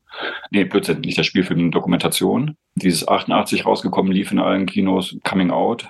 Mhm. Ist ja durchaus bekannt, der ja ähm, zum Mauerfall Premiere hatte, war ja auch noch für die DDR produziert worden. Also insofern war das nicht wirklich tabuisiert. Aber es war halt nicht, äh, dass äh, jedes Jahr eine CSD-Party durch äh, jedes kleine Dorf ging oder so, mhm. das nicht. Ich fand es aber interessant, wenn du sagst, dass äh, nochmal ganz zurück äh, zu den FDJ-Geschichten, FDJ-Ortsvereinen, ich weiß gar nicht, wie es damals hieß, die, die Untergruppen, äh, das ist ja doch dann schon in den, also wenn du sagst, Jena, Erfurt schon in den, den kleinstädtischen Bereich mit rausgefärbt hat, ne? dass das nicht nur eine eine urbane Sache. Also Im Nachhinein betrachtet vermute ich auch ein bisschen, ähm, grundsätzlich war es ja so, dass alles, was kirchlich lief, irgendwie so versiebt war, also mhm. durch den Staat nicht kontrollierbar. In dem Moment, wo man äh, Schwulengruppen äh, in Jugendclubs aufgemacht hat, war es ja auch kontrollierbar. Mhm was da passiert ist. Insofern gehe ich davon aus, dass es da auch um Kontrolle ging, um äh, zu wissen, was geht da ab. Und wir werden sicherlich auch beobachtet worden sein. Das wird mich nicht wundern. Und ähm, die Jugendclubs gab es in jedem Kaff. Also die gab es nicht nur in Berlin, die gab es nicht nur in Leipzig und in Dresden, die gab es in jeder äh, Kleinstadt letzten Endes. Und ähm, da, wo Strukturen äh, vorhanden waren, haben sich die dann auch da gebildet, weil es waren ja Möglichkeiten, da auch Veranstaltungen zu fahren. Also es gab die Technik, es gab äh, die Räumlichkeit, man musste also nicht selber irgendwas aufmachen, um sich da äh, austoben zu können. Das wurde natürlich auch in dem Moment genutzt. Äh, dann war ja Wende, 1990, 89, 90. Mhm. Wie hast du erlebt, wie war der Unterschied zwischen Ost und West, als du das erste Mal im Westen warst und schwules Leben erlebt hast? Hast du irgendwie was in Erinnerung, wo du sagst, das war ein Unterschied oder das war der große Kontrast? Hm, das erste Mal schwule Szene habe ich damals in Göttingen erlebt. Ähm, da war ich auch noch mit der, mal überlegen, ich glaube, das waren die Erfurter damals, da waren wir ähm, von, von der Elsa, also von dem mhm. Kirchen, äh, der Kirchentruppe, waren wir in Göttingen, haben da äh, die Partner, äh, in Göttingen besucht und sind dann ähm, in einem kleinen Kaff ähm, in so einem Tagungshaus gewesen und irgendwann auch nach Göttingen rein, aber da gab es ja auch nicht so viele schwule Szenen. Da haben wir nur einen Film geguckt damals, äh, Rosa von Braunheims, ein Virus kennt keine Moral. Mhm. Insofern war das nicht so wirklich Szene. Ich, ich überlege gerade weiter. Ja, Frankfurt könnte ich äh, vielleicht noch so als äh, Beispiel nehmen, weil das war für mich ähm, Szene, also Frankfurt am Main, mhm. wo ich relativ häufig war, weil ich ähm, auch einen Brieffreund in Darmstadt hatte, den ich besucht habe und dann bin ich auch häufig in Frankfurt gewesen entweder auf dem Hin- oder Rückweg und habe dann noch äh, die Nacht zum Tage gemacht. Und das war natürlich schöne neue Welt. Also wenn man in so eine riesen Disco reinkommt, ähm, die jetzt im Nachhinein riesig aussieht, aber wenn man heute reingehen würde, vermutlich denkt man sich, was ist das denn für ein kleines Loch gewesen. Aber ähm, dann zu sehen, dass da ganz viele Schwule miteinander Party machen und ist einfach wirklich eben auch insgesamt die ganze technische mhm. Ausstattung. Das, also es war einfach bunt und beeindruckend, denke ich schon, ja, natürlich. Von welchen Mengen reden wir da? Wenn du sagst damals äh, Jugendgruppe FDJ oder die, die kirchliche Zeit, wo ich in der, in der Männergruppe getroffen habe, mhm. wie viele Leute wart ihr da so auf einer Party und wie viel war es denn später? Ich denke mal so auf so einer Party in, in Thüringen werden wir vielleicht so 50 äh, bis 100 Leute gewesen mhm. sein und äh, wie ist denn die, die Diskothek in Frankfurt, das weiß ich auch nicht mehr, da werden dann 500 Leute gewesen sein. Und der Laden war rappelvoll und ähm, das sind natürlich Unterschiede. Und auch, auch die Art und Weise, sich zu geben, also wie man es ja heute auch macht. Also es kam damals auch schon in Mode, dass man äh, sich dann in einer äh, Diskothek, wenn man einen vorzeigbaren Body hatte, sofort möglichst viel auszieht, um irgendwie die Balzbereitschaft zu signalisieren. Das hat sich bis heute nicht geändert. Das hat sich nicht geändert, aber das hat es im Osten weniger. Also wir sind nicht im FDJ-Blüschen auf die. Partys gegangen, aber auch nicht oben ohne. Also insofern war das schon ein ähm, Kulturschock im gewissen Sinne. Und ähm, natürlich auch diese Oberflächlichkeit, die man so einer großen Szene nachsagt, die, die habe ich dann auch mitgekriegt. Also dass du da sofort angebalzt und angebaggert wurdest und eine Zunge im Hals hattest. Das war eine andere Kommunikationsform als im, im kleinen Thüringen. Mhm. Hast du, äh, wurdest du als Schule Ossi anders behandelt? Hast du Erfahrungen gemacht in der Wendezeit? Warst du was Besonderes? Es gab teilweise schon Situationen, dass Leute an mir runtergeguckt haben, gerade kurz nach der Wende, wo ich dann natürlich auch in den Klamotten aufgelaufen bin, die ich halt hatte. Also mhm. es war jetzt nicht unbedingt das, was gerade neu angesagt war. Dann guckten die wirklich an dir runter und sagen, ja, an den Schuhen sehe ich ja doch, bist ja dann doch ein Ossi. Also da wurdest du schon in Schubladen so ein bisschen gepackt. Und manchmal natürlich auch ein bisschen so behandelt, äh, so ein bisschen das Dummchen oder so. Das ist, ähm, konnte schon passieren, natürlich, klar. Aber ich glaube, das ging auch gesamtgesellschaftlich irgendwie so ein Gefälle durch, dass man glaubte, den Ossis klar machen zu müssen, wo es lang ging. Mhm. Du bist ja heute ein sehr politischer, sehr engagierter Mensch. Ich weiß nicht, wie es damals war in deiner Jugend, aber hast du in der Wendezeit mitgekriegt, dass es quasi den 175er im Westen noch gab, im Osten eigentlich nicht? Also hat das irgendeine Rolle gespielt damals in der Zeit? Ja, natürlich. Der SVD, der heutige LSVD, hat mhm. damals Plakate produziert und auch die TRH, glaube ich. Die liefen noch ähm, unter dem Slogan kein Anschluss unter dieser Nummer. Und da war dann ein ziemlich nackter Mann drauf mit dem Telefon und dann eben 175. Also es wurde mhm. eindeutig klar gemacht, ähm, dass dieser Paragraph in Gesamtdeutschland nicht äh, weiter existieren sollte. Also das war schon ein Thema. Und kurz äh, dann 94 letzten Endes, ähm, als ich noch in Thüringen unterwegs war, weiß ich noch, wie es plötzlich so tuschelt im Freundeskreis. Er ist weg. Also ähm, das, da war schon ein bisschen Party angesagt, dass, dass der Paragraph jetzt wirklich weg ist.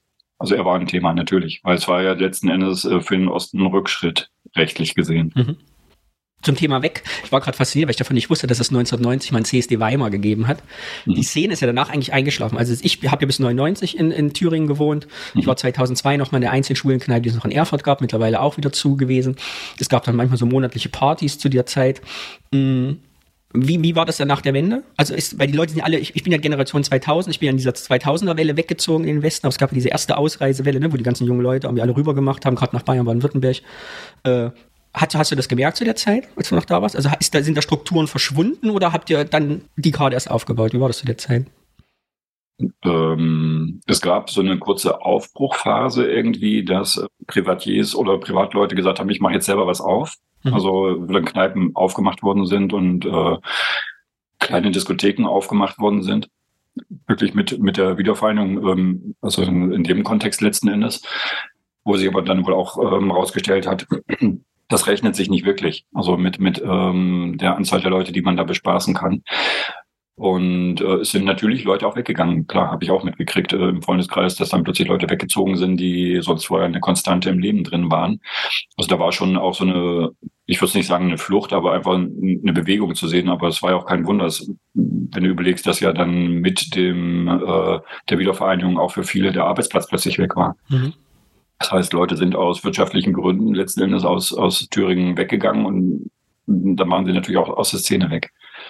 Und ich selbst bin damals nach Köln gegangen, um meinen Zivildienst zu machen. Also ich habe 93, 94 noch in, also nachdem ich bei der Bahn äh, tätig war, noch in Weimar im Rahmen Bundesmodellprojekt AIDS-Prävention in den neuen Bundesländern gearbeitet.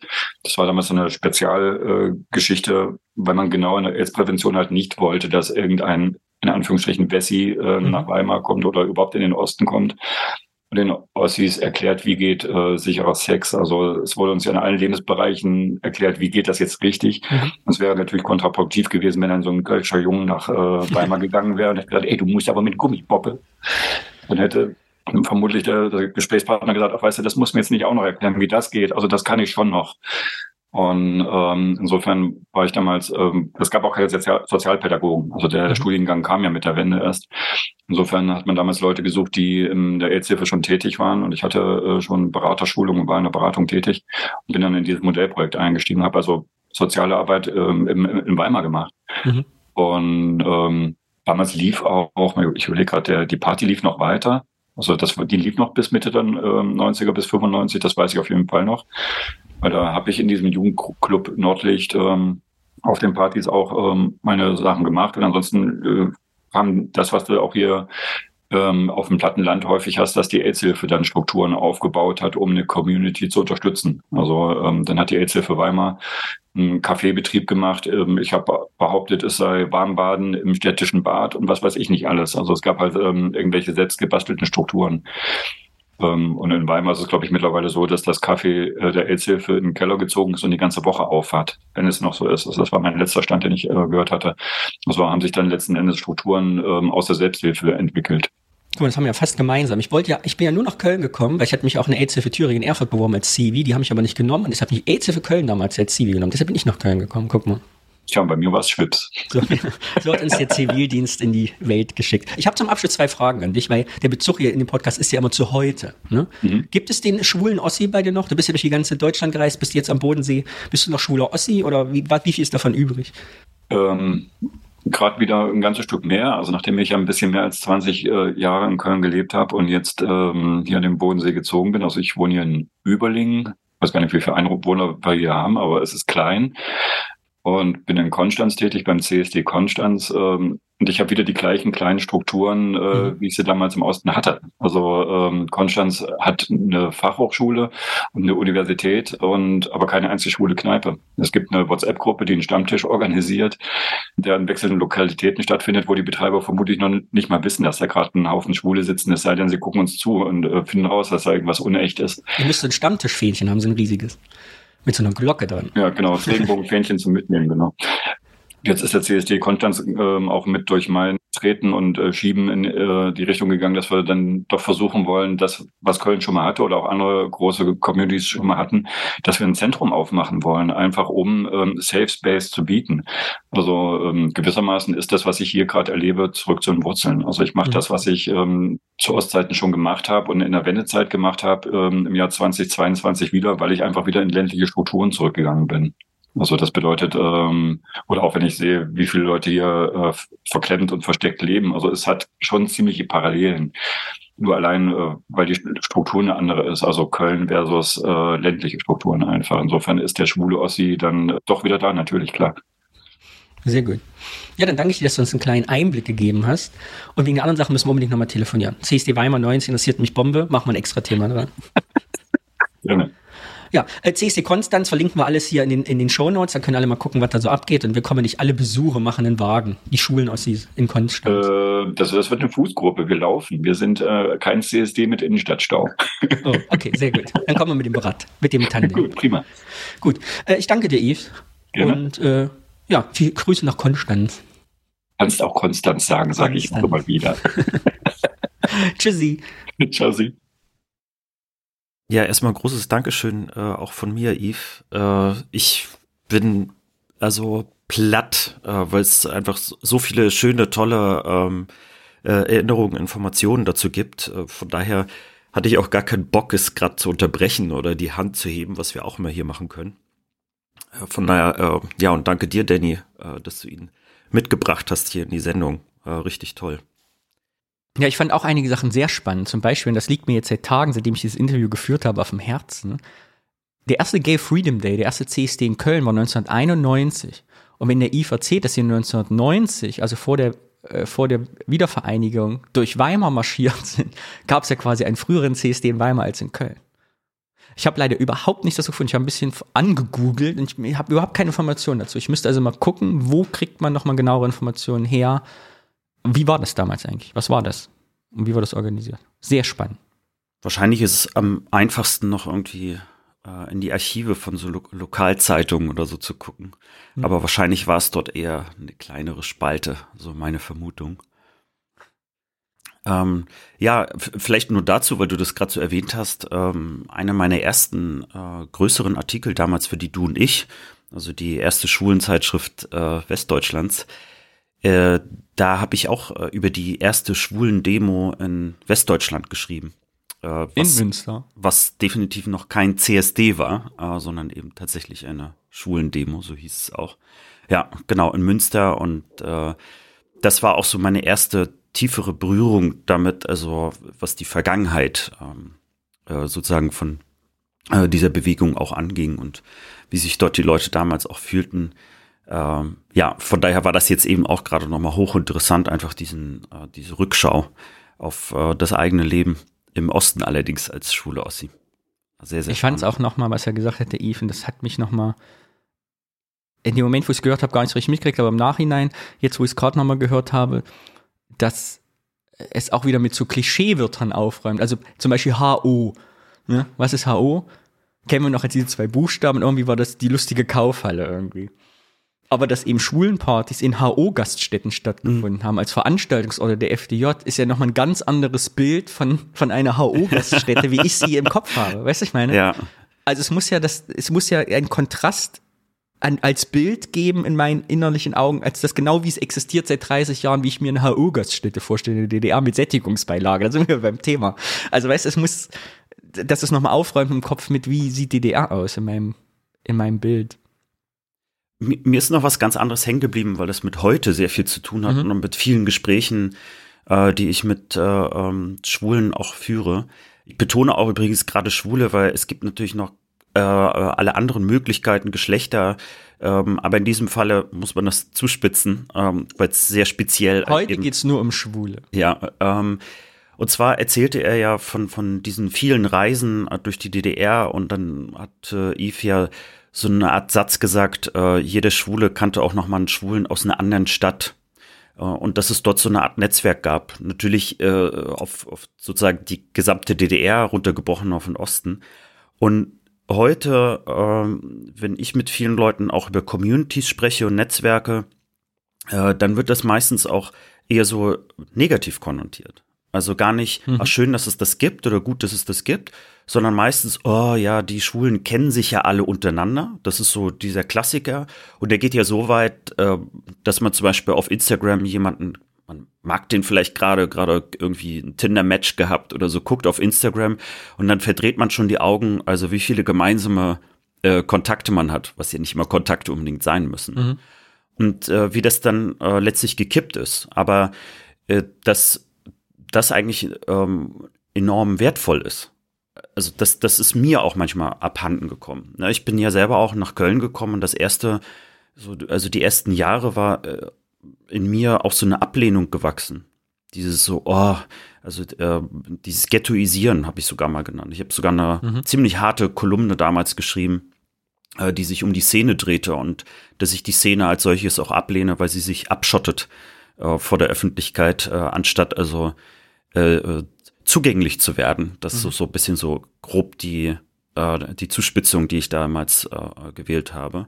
Aber eben, dass das was Schönes ist. Also, dass es auch was, also damals eben schöner auch äh, anzunehmen ist, äh, weil es dort eben weitläufiger war und äh, eben auch noch nicht so diesen Touch hatte von, oh, das sind ja alles Schlampen. ja, und ich sehe ja immer, ich habe ja immer seit meine Jugend auch den, äh, die Perspektive des Schutzraumes der Szene äh, im Kopf. Also, dass man sich natürlich, wenn man sich trifft in einem geschützten Rahmen, sicherer fühlen kann und unter sich einfach auch offener sein kann. Und das finde ich hier nochmal schön, wie Yves das erzählt hat, dass eben jetzt auch in Konstanz oder früher, und ich kenne es ja auch Thüringen, dass eben die nicht kommerzielle Szene eine viel größere Rolle spielt. Also Vereinsleben, Organisation und eben damals auch eben zu DDR-Zeiten halt diese wie er sagte, wenn du in den HO-Gast ständig mit der FDJ-Gruppe eingemietet hast, brauchst du halt keine eigene Kneipe, sondern hast halt vorhandene Strukturen genutzt. Gleichzeitig fand ich es auch total spannend, dass die Kirche so eine große Rolle gespielt hat, auch in der Schwulenbewegung, das wusste ich nicht. Also als er sagt, ne, kirchlich organisiert, mhm. ist auch da die Kirche eben, sub, wie er sagte, subversiv irgendwie da äh, sich reingewanzt hat. Und die These auch total interessant, eben, dass die FDJ am Ende Gruppen gegründet hat, natürlich, dass der Staat das besser unter Kontrolle hat. Also der mhm. Kirche das quasi wegzunehmen und dann lieber zu gucken, was machen die Schwulen da? Die sind uns ein bisschen unheimlich, das haben wir ein bisschen mehr unter Kontrolle. Und aber grandios, und das fand ich aus seiner Perspektive spektakulär, weil ich da nie vorher drüber nachgedacht habe.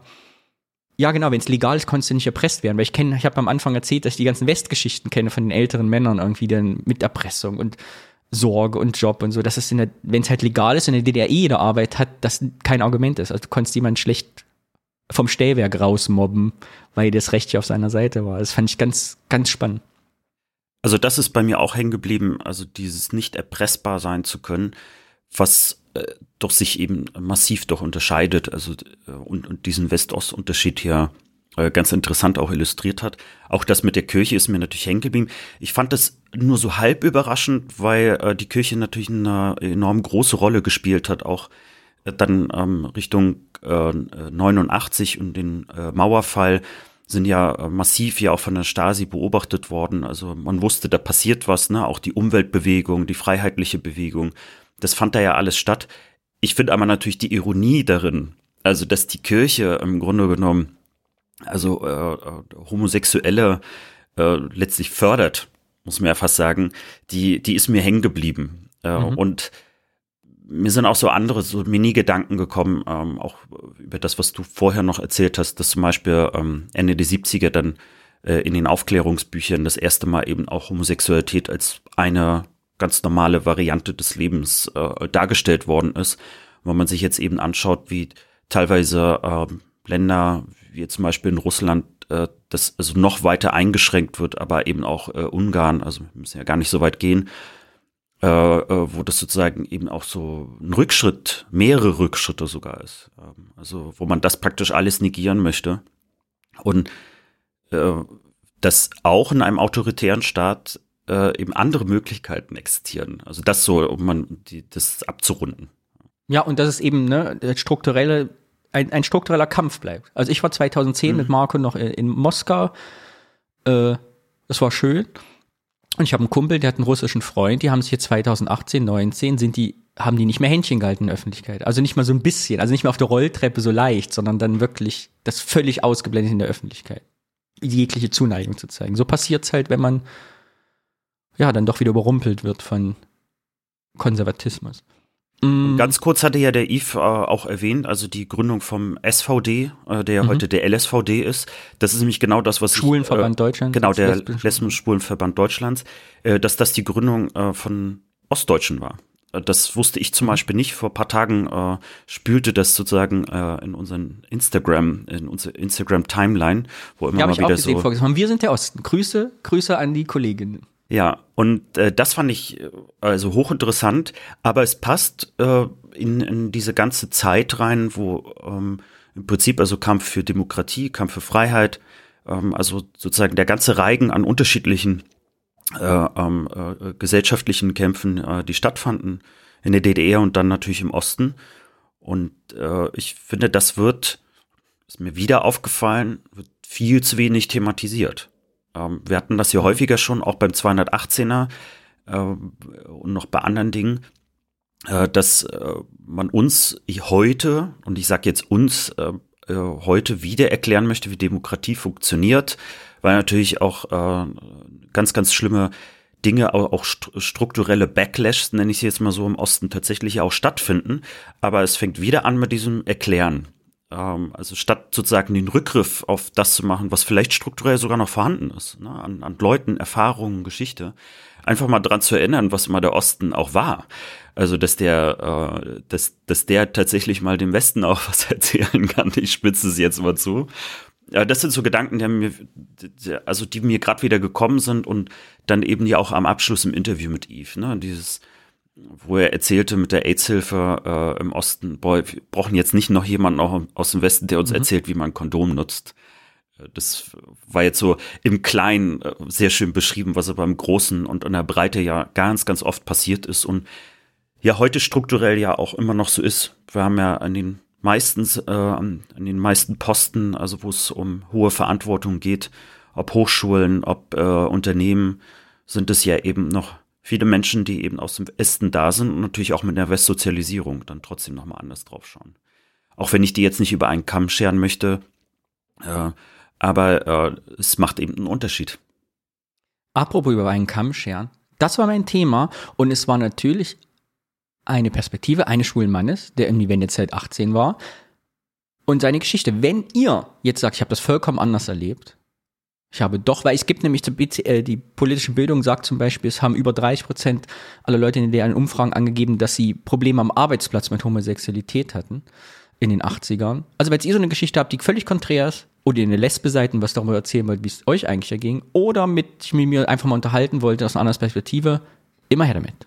Lass uns sprechen und erzählen. Gerne, weil vielleicht das auch zum, zum Abschluss auch von meiner Seite in diesem Interview ich fand natürlich, da war so, also Eve hat auch, äh, finde ich, eine sehr optimistische äh, und auch eine äh, schöne äh, Perspektive auch gebracht, also die irgendwie einen auch durchatmen lässt an vielen Punkten mhm. und auch äh, wunderschön auch beschrieben im Detail. Aber natürlich äh, habe ich auch schon eben die andere Variante gehört, ähm, gerade auch beim Thema Erpressbarkeit gibt es definitiv also eben sehr, sehr schlimme Geschichten auch, die nicht so gut ausgingen und natürlich ganz, ganz viele Geschichten, die dazwischen sind. Und äh, deswegen äh, würde ich mich auch freuen, wenn wir da noch ein, zwei, drei weitere Varianten irgendwann mal hören von euch. Ja, vielen Dank, Danny, äh, für das Thema. Ähm, ich habe jetzt. Hast du noch Zeit? Ich habe natürlich noch ein bisschen Zeit, denn ich habe ja auch noch was mitgebracht für den, ja. für den Abschluss. Ich habe mich heute noch einmal für ein Bild entschieden und nicht für einen Ort, aber das wird sich bald wieder ändern, denn ich habe äh, so einige Orte wieder in der Schublade, über die ich gerne sprechen möchte, die auch äh, eine interessante Geschichte und auch ein leckeres Bier mitbringen. Allerdings habe ich ein Bild mitgebracht, das ein bisschen auch was, äh, ja, äh, vielleicht auch deine äh, Seele streichelt, denn du liebst ja Fotos, wo man auch so sieht, wie es mal aussah. Sehr gut. Ich liebe Hintergrund. Ich bin da wie Max Gold. Aber bevor du losgehst, hier die Erklärung. Diese Rubrik heißt Heimatkunde. Alex bringt ein altes Foto von sich mit, über das wir gleich reden. Ich kenne das Foto nicht. Und mal gucken, was seine Erinnerungen dazu sind und was ich dazu sagen kann. Und hier ist der Jingle.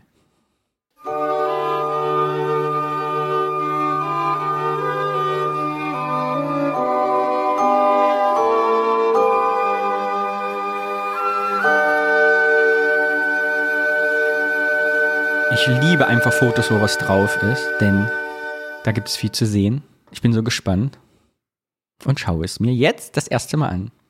Ah, ein Schwarz-Weiß-Foto mit weißem Rand. Warte, ich erkläre dir, was ich sehe. Das bist offensichtlich du, richtig? Das, äh, ja, das bin ich. Das bist du, du bist aber sehr klein. Ich würde schätzen, unter drei Jahre. Hältst ein Buch in der Hand, stehst vor einem Bücherregal, vor einer Blümchentapete, es liegt ein Spielzeugwürfel herum. Du hast wunderschöne Schnürschuhe mit Blümchen an. Es hängt eine 70er Jahre Mustergardine, die ein bisschen aussieht wie Brierblumen links an der Wand. Und man sieht eine Tür rechts. Und dieses Regal ist sehr mutig in diese Fußleiste eingebaut. es sieht aus. Es, es, es, sieht aus, als wenn es sich gleich erschlägt. Ja, man sieht ganz viele Bücher im Hintergrund, man kann allerdings nicht, also ich kann nicht lesen, was draufsteht. Du präsentierst stolz ein Buch, wo man aber nicht sieht, was das Cover ist, weil die Rückseite vorne ist.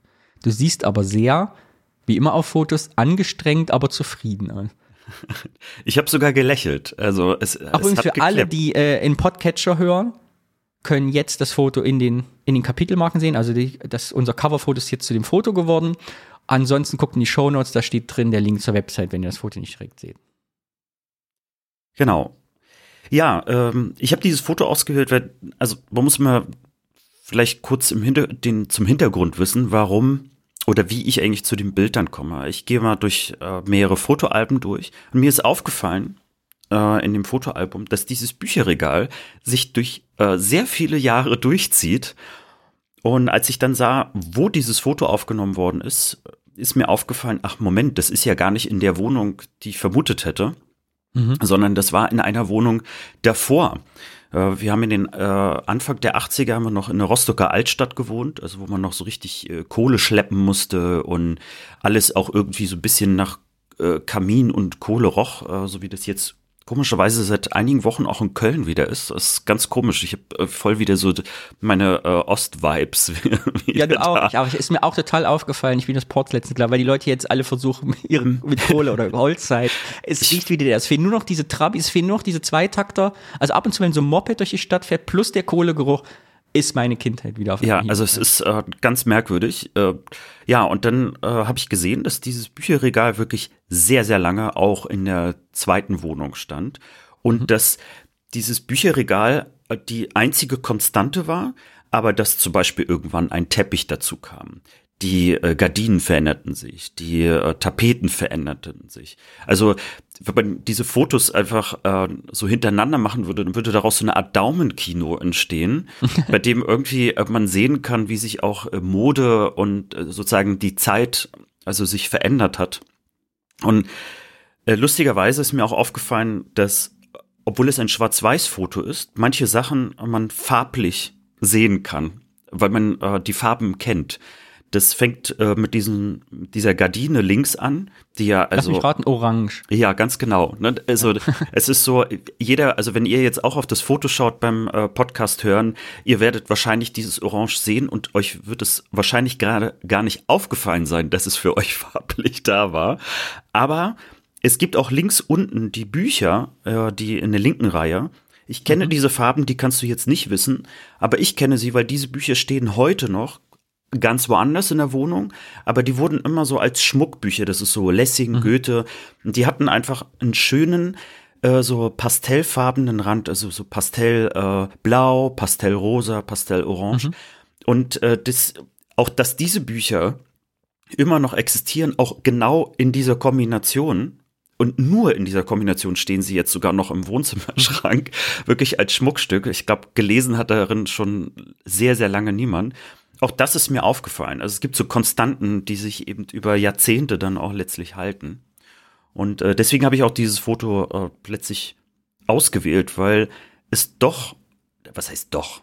Es gibt Dinge, die sich äh, trotz sozusagen Moden irgendwie nicht so schnell verändern, also die sehr mhm. stabil mhm. stehen. Äh, und äh, möglicherweise erstmal natürlich bei den Eltern, ich glaube wahrscheinlich, wenn du jetzt irgendwie bei deinen Eltern guckst, dann wird selbst da irgendwas sein, was dich noch so an vielleicht früher erinnert, weil sich das nicht so großartig verändert hat. Aber äh, ich habe mich gefragt, das wird es dann vielleicht bei uns auch geben. Oder ist es vorbei? Ist das sozusagen eine Zeiten von Ikea, Fast Fashion, Fast Möbel äh, vorbei, dass also nichts mehr eigentlich 30 Jahre in irgendeiner Form Bestand haben wird? Ja, gute Frage, habe ich mir letztens auch gestellt. Ich glaube, wenn man älter wird, stellt man solche Fragen. Ich habe letztens scherzhaft zu meiner Mutter gesagt. ist so. Es ist so. Ich habe letztens scherzhaft zu meiner Mutter gesagt, dass ich mich schon freue, dass es alles, was ich von ihr erben werde, ihr Nudelsalatrezept ist. Mehr ist nicht zu holen. Und das war sehr lecker. Muss ich dir mal machen.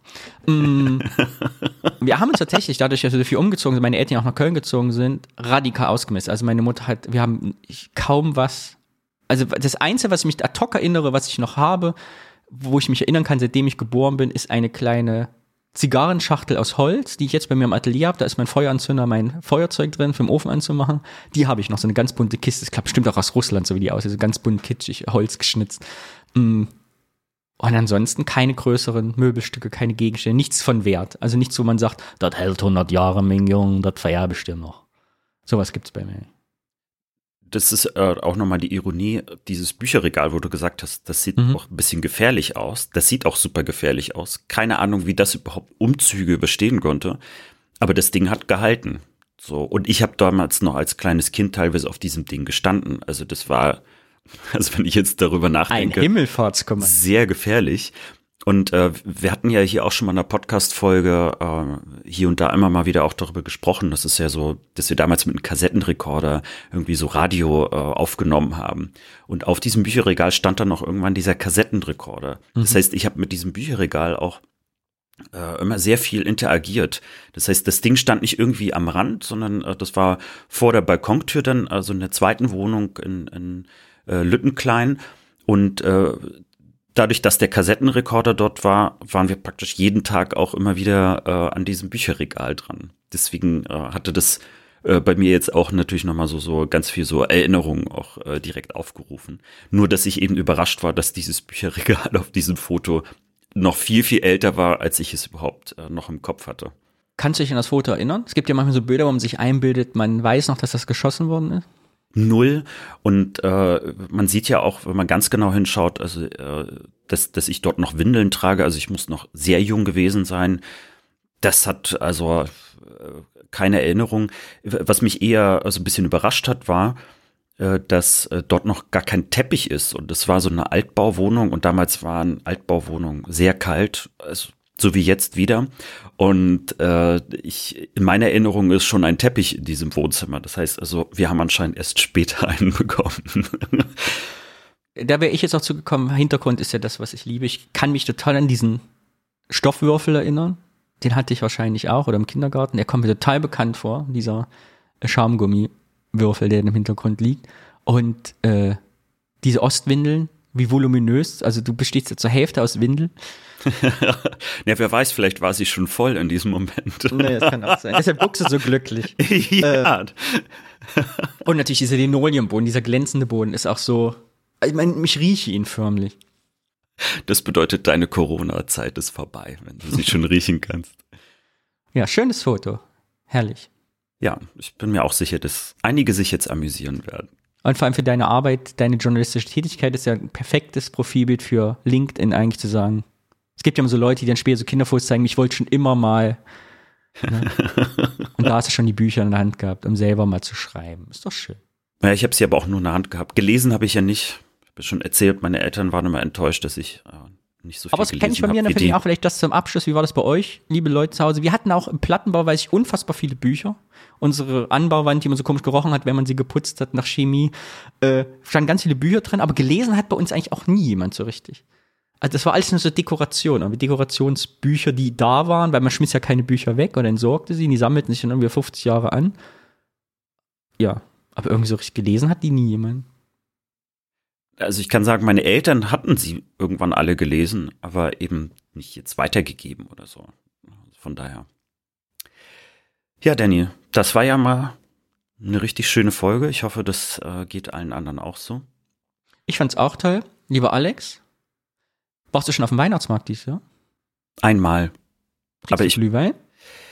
Ich mag eigentlich kein Glühwein, ich mag auch keine Weihnachtsmärkte, aber ich habe das äh, für meinen Patensohn und die Freundin gemacht. Wobei mein Patensohn ist 25. Äh, da darf man also auch Glühwein trinken. Und äh, das war dann trotzdem ganz schön, muss ich zugeben. Ich ging Köln am liebsten auf den kleinen Weihnachtsmarkt der Stadt in der Lutherkirche zum Thema, was wir eben hatten, nicht kommerzielle Strukturen. Oder auf den Eisbahn-Weihnachtsmarkt, da gibt's nämlich Bier in 0,5 Liter Krügen und da kann man mal gucken auf dem Heumarkt, wie sich Leute alle hinfallen beim Eislaufen. Was kann es Schöneres geben? Tatsächlich sind, sind wir dort auch äh, letztlich gelandet. Aber da ich nicht so gut, da ich nicht so gut Schlittschuh laufen kann, äh, mache ich mich da nicht so lustig. Aber ich fand es ganz süß, dass Leute sehr viel Geld dafür bezahlt haben, um sich dann eigentlich nur am Rand zu hangeln. Die sind eigentlich nicht Schlittschuh gelaufen, sondern Schlittschuh Gehangelt. gehangelt. Alex, wir sehen uns auf dem Weihnachtsmarkt. Auf Wiedersehen. Tschüssing.